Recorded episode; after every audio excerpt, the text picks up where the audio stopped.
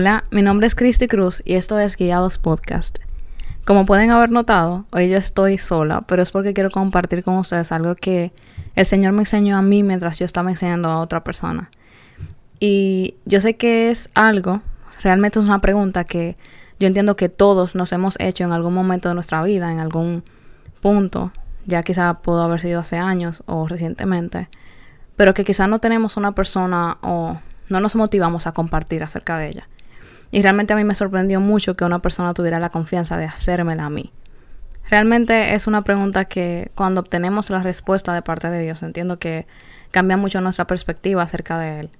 Nos ayuda a quitar prejuicios que nosotros podemos tener sin aún darnos cuenta, que fue algo que a mí me pasó personalmente. O sea, yo no sabía que yo tenía prejuicios acerca de Dios y cuando yo pude darme cuenta que sí, fue lo que cambió mi perspectiva acerca de Él por completo. Y eso nos motiva, también nos ayuda a acercarnos a Él de una forma más, transparente, más consciente, más intencional. Y para ya no dar más vuelta en cuanto a la pregunta, eh, yo recuerdo que estaba una noche sentada con esa persona y esa persona me preguntó, Cristi, si Dios sabía que Adán y Eva iban a pecar, ¿por qué Él lo permitió? Y en ese momento lo único que yo pude hacer fue como que orar en mi mente y pedirle al Señor que me ayudara a responder esa pregunta y que fuera él que hablara a través de mí. Y yo le respondí con otra pregunta. Yo le pregunté, o sea, imagínate que tú tienes una pareja. ¿A ti te gustaría que esa persona te busque porque te quiere, porque quiere hacerlo o porque está obligada a hacerlo? Esa persona, obviamente, entiendo que todos sabemos la respuesta, me dijo que porque quiere hacerlo. Y yo le dije que claro, porque, o sea, yo estoy en una relación ahora mismo con Moisés y a mí no me haría sentir bien que solamente Moisés me busque porque yo lo obligo a hacerlo, porque yo le digo que lo haga, sino que algo que me hace sentir bien es saber que él toma la decisión personalmente de demostrarme su amor, de buscarme, de llamarme. Y también, o sea, Moisés toma su decisión de guardar nuestro vínculo. Entonces, yo entiendo que con Dios pasa lo mismo. Y no solamente entiendo, sino que sé, porque Dios nos dio a nosotros lo que conocemos como el libre albedrío. Dios nos dio el privilegio, nos dio la oportunidad de tomar decisiones por nuestra propia cuenta. Y poniéndolo así en el mismo ejemplo de la relación, así como en una relación se establecen parámetros, mismo Dios estableció un solo parámetro, porque literalmente del Edén completo Él solamente les pidió que no comieran de un solo, de un solo árbol. Y Él simplemente estaba esperando que ellos pudieran confiar en Él, confiar en lo que Él le había dicho que no les convenía, para que simplemente la relación que había entre ellos pudiera continuar. O sea, esa relación, ese vínculo, esa comunicación constante y continua que tenían ellos con Dios se pudiera mantener. Porque es importante recalcar que cuando Dios creó al hombre, el único deseo de Dios era que nosotros pudiéramos estar juntos, en intimidad. O sea, literalmente compartir. Y a mí me gusta mucho cómo lo muestra Génesis, porque dice que incluso Dios se deleitaba en ver cómo Adán y Eva no, perdón, cómo Adán le colocaba los nombres a los animales. Y dice que, o sea, ellos se paseaban en el jardín y que ellos podían disfrutar de la voz de Dios. Realmente eso tenía que ser algo hermoso. Pero lamentablemente, Adán y Eva decidieron tomar el camino incorrecto. Decidieron desobedecer lo que Dios le pidió que no hicieran. Decidieron oír la voz incorrecta. Y eso fue lo que trajo el pecado. Eso fue lo que trajo el daño. Por ejemplo, así como o sea, a mí me gusta poner muchos ejemplos, porque yo entiendo que con ejemplos se entiende más fácil a lo que, como que al punto que quiero llegar. O sea, si nosotros ponemos el ejemplo de algo que nosotros podemos vivir día a día, es más fácil poder entender lo que viene también de parte de Dios. Entonces, por ejemplo, yo sé que Moisés tiene la libertad de tomar la decisión de ser infiel, pero yo decido confiar en que Él va a guardar la relación que hay entre nosotros dos, que Él va a guardar el vínculo de, de unidad que entre nosotros, que Él va a decidir guardar mi corazón y guardar lo que nosotros hemos formado. Entonces yo no me voy a pasar mi vida entera cayendo la trama y pensando que Él me va a ser infiel, pensando que Él me va a hacer daño, porque al final eso no es sano y eso no sería amor. Porque el amor confía. Dice la Biblia que el amor todo lo espera. Y si eso soy yo como humana, chiquita, limitada, que entiendo que el amor es así, cuanto más Dios que es el amor. Entonces, así como yo he decidido confiar en que Moisés va a guardar nuestra unión, Perdón si ustedes están escuchando esos pajaritos. En verdad están demasiado intenso ellos. Pero el punto es que, así como Dios confía en Moisés, en que Él va a guardar nuestra unión, asimismo Dios decidió confiar en Adán y Eva. Dios decidió confiar en que ellos iban a tomar la decisión correcta, de que ellos no iban a como que a traicionar su confianza, a traicionar el vínculo que ellos habían creado. Él simplemente estaba esperando el hecho de que ellos pudieran confiar en Dios en que, bueno, por ejemplo, si Dios dijo, no puedo comer de eso, yo voy a entender que es por un bien mío que me va a hacer daño. Entonces yo prefiero simplemente no tocarlo y seguir beneficiándome de, lo, de todo lo que Dios me dijo que sí puedo hacer como yo dije ahorita, o sea, fue literalmente una sola cosa que Dios les pidió que no hicieran. Y lamentablemente ellos decidieron oír la voz incorrecta y traicionar la confianza de Dios. Así como yo sé que puede haber una posibilidad, yo decido confiar. Dios sabía que podía haber una posibilidad de que ellos tomaran una decisión incorrecta, pero Él decidió confiar.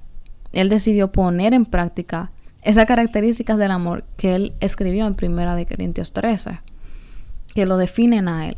Y hablando acerca de esto con esa persona, yo me di cuenta que literalmente los primeros en traicionar la confianza de Dios no fueron Adán y Eva. Y ahí fue cuando realmente eso me, me chocó muchísimo en la mente. Porque lo voy a dejar a ver tres segundos, a ver si ustedes piensan quién fue, o sea, cuál fue la primera traición que Dios experimentó antes que Adán y Eva. Voy a contar hasta tres. Uno, dos, y tres. ok, lo voy a decir. Ojalá que ustedes lo hayan pensado primero que yo. Fue Luzbel. Realmente, o sea, yo no sé si ustedes han leído esa historia en la Biblia, la pueden encontrar en Isaías 14, en Ezequiel 28 también.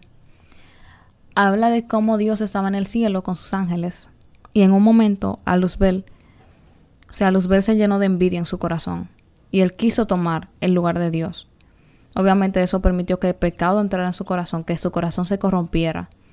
Y eso lo separó de la santidad de Dios. Entonces en ese momento Dios tuvo que desterrarlo a él. Y si ustedes se dan cuenta, aún los ángeles tienen la oportunidad de tomar decisiones. Aún los ángeles no están obligados a estar en el cielo. Y eso fue algo que a mí realmente me, como yo dije, me chocó demasiado el, el ver la confianza que Dios quiere tener en su gente y el amor que él simplemente se, se entrega a sí mismo, él simplemente decide confiar en que la gente va a tomar la decisión correcta. Entonces vemos cómo en Luzbel entra esa, esa envidia y ese deseo de quererse como Dios y Dios ahí entonces lo destierra del cielo y dice que una parte de los ángeles se fueron con él. Y ahí es que entonces Dios tiene que crear un lugar para él, que es entonces el infierno. Algo que en sus planes inicialmente no estaba. O sea, el, deseo del Señor no era ese. El deseo del Señor era estar en comunión, en intimidad, en armonía, en amor. O sea, en un amor 24/7, todo el tiempo, sin, sin límites. Y lamentablemente por su decisión, eso tuvo que cambiar. Entonces, después de que eso pasó, Dios decide crear al mundo, crear todo lo que hay en el mundo y formar al hombre. Moldear al hombre a su imagen y semejanza. Con el deseo de literalmente poder compartir con nosotros, de simplemente estar con nosotros, de que podamos disfrutar de, nuestra compañía, así tanto nosotros de Dios como Dios de nosotros también.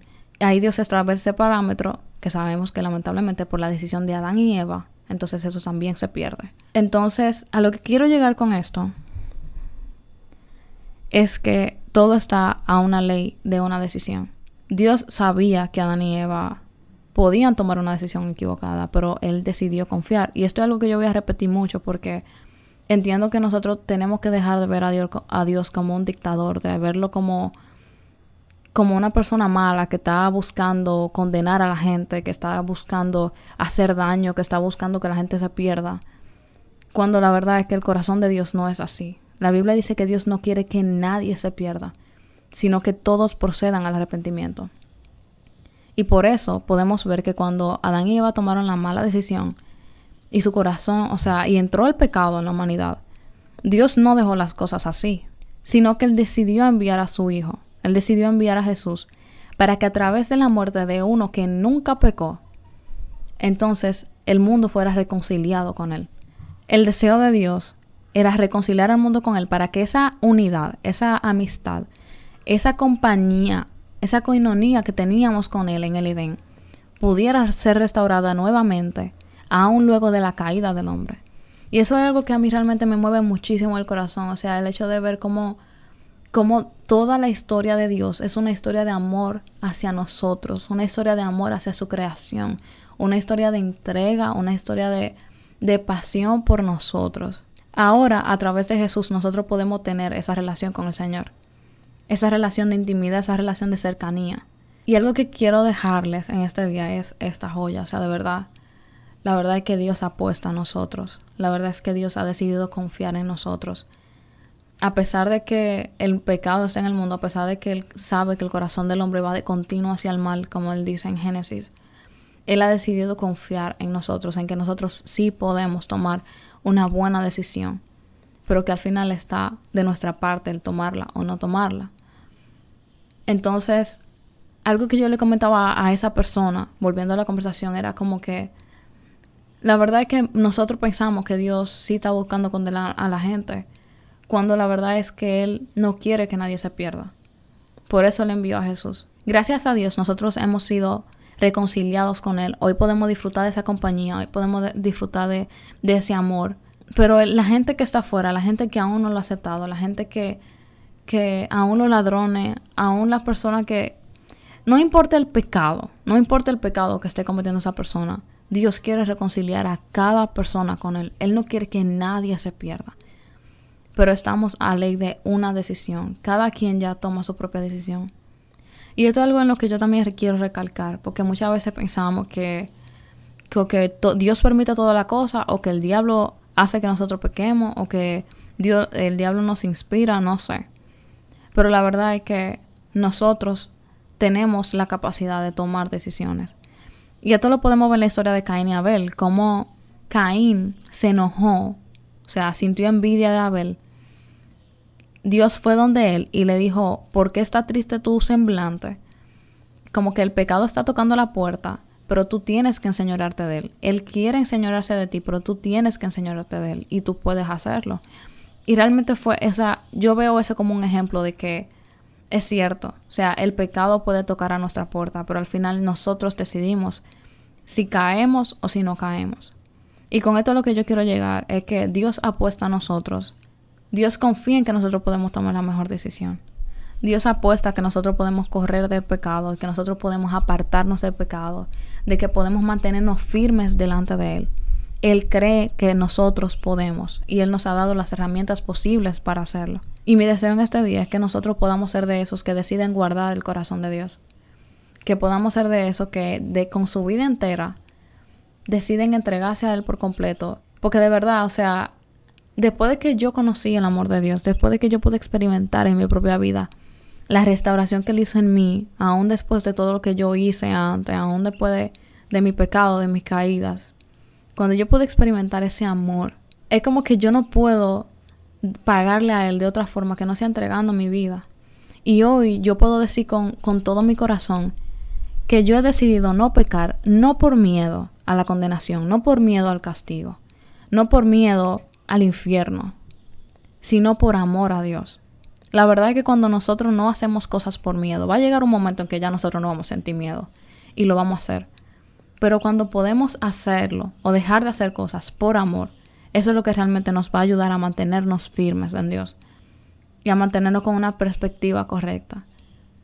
Como mi motivación en este día es que podamos reconocer el amor de Dios hacia nosotros, su amor que se ha mostrado desde desde la eternidad, o sea, desde el inicio de la creación hasta hoy día. Ese amor tan profundo que perdona, que restaura, que hace de nuevo. Que sin importar lo que nosotros hayamos hecho, si nosotros decidimos de todo corazón buscarle, Él es capaz de restaurarnos y de cambiar nuestra vida y de hacer todas las cosas que obraron para mal, hacer que obren para bien. Que reconozcamos eso en nuestra vida y decidamos ser de esas personas que guardan el corazón de Dios que decidamos ser esa persona en la que Dios pueda confiar, en la que Dios pueda ver desde el cielo y sentirse agradado, sentirse como que, que somos un lugar de descanso para Él, que Él puede descansar en nuestro corazón. Realmente que podamos vivir ese, esa relación de unidad con Dios cambiar esa perspectiva de que Dios es una persona que anda buscando condenar y atacar y culpar y comenzar a verlo como ese Dios amoroso. Esa historia de amor jamás antes contada. Y esa es la historia de Dios hacia la humanidad, de Dios hacia mi vida, de Dios hacia tu vida. Muchas veces solamente nos enfocamos en las relaciones amorosas, en la historia de amor de personas físicas, de una mujer y un hombre, y nos olvidamos de la mejor historia de amor que va a durar por los siglos de los siglos. Y esa es la historia de amor que tú puedes escribir con Dios. Esa es la historia de amor que tú puedes contar a la gente. Y quiero dejarlos también con esta joya. O sea, Dios no quiere que nadie se pierda. Y gracias a Dios nosotros hemos podido ser reconciliados con Él. Y mi motivación para ustedes en este día es que, número uno, si aún quizá tú no estás seguro de, de haber sido reconciliado con Dios, toma esa decisión en, serio porque realmente va a ser la mejor decisión de tu vida. Realmente todo lo que Dios da es bueno y cuando Él quita algo es para devolverlo mucho mejor, para entregar algo mucho mejor, algo duradero, algo eterno, algo constante. Y si ya tú eres de las personas que han tomado esa decisión y que están viviendo en el camino del Señor, entonces a través de todo lo que hagamos, seamos intencionales en mostrar a Cristo para que las personas que no lo conocen puedan acercarse a Él, puedan verlo a Él a través de nosotros y que ellos puedan ser reconciliados, así como ese es el sueño de Dios. Que nosotros podamos seguir cumpliendo con ese deseo de Dios de que la gente sea reconciliada y que podamos seguir con el llamado que Jesús nos dejó. Porque la Biblia dice en Juan 17, que ese versículo también me impacta demasiado, que así como tú me enviaste al mundo, yo los he enviado a ellos. Dios envió a Jesús para reconciliar al mundo y ahora Jesús nos deja a nosotros para continuar con ese legado. Que nosotros podamos ser restaurados, ser transformados en nuestra propia vida, vivir y experimentar a Cristo. No de palabras, sino en hechos, sino en vivencia propia. Que nuestra vida sea, vivamos una vida de integridad en Cristo y a través de nuestra vida entonces podamos mostrarlo a otras personas, sin importar la edad que tengamos hay, una, hay un principio que mi líder me enseñó, mi líder Omaira, que dice que no hay edad para tomarlo en serio. Y eso es una joya. El hecho de saber de que Dios no está buscando ni títulos, ni edad, ni status quo, ni nada de eso, sino que Él quiere glorificarse a través de un corazón dispuesto. Un corazón dispuesto a conocerlo, un corazón dispuesto a experimentarlo, un corazón dispuesto a darse por Él para que así todos podamos ser reconciliados con Él. Entonces, un pequeño resumen de todo lo que hablé, porque sé que quizás fue un poco, o sea, un poco mucho. Eh, número uno, Dios sí sabía que Adán y Eva podían tomar una decisión incorrecta, pero Él decidió confiar en ellos, así como Él decidió confiar en sus ángeles, así como Él decide confiar en cada uno de nosotros hoy día. Él decidió confiar que ellos eran capaces de tomar la decisión correcta, de guardar el corazón de Dios, de guardar esa relación entre ellos. Y así mismo Él sigue confiando en que nosotros podemos ser capaces de guardar esa relación.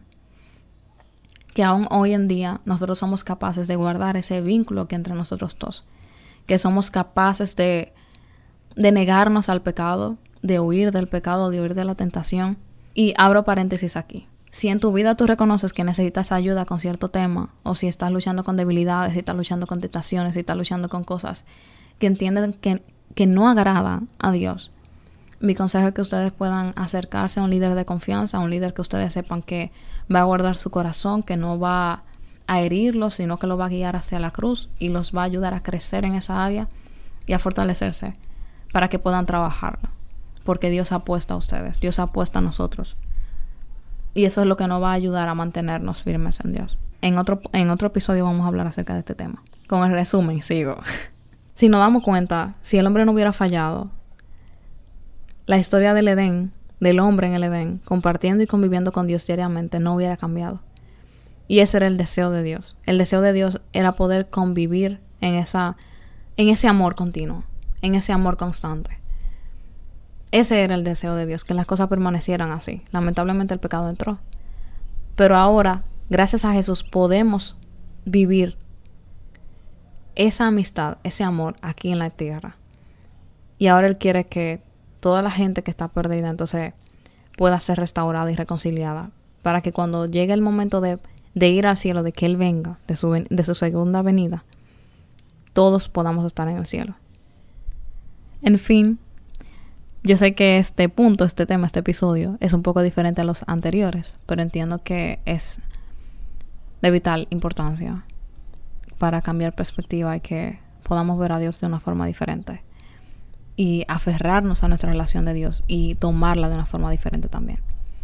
Entonces espero que este episodio haya sido de bendición para sus vidas y que, que ustedes puedan compartirlo con otras personas, que compartan también lo que aprendieron lo que más les llamó la atención del, del tema que traté hoy. Y pueden escribirnos al Instagram peticiones de oración. Estamos ahí a la orden. Que pasen feliz resto del día y que Dios los bendiga mucho. Bye.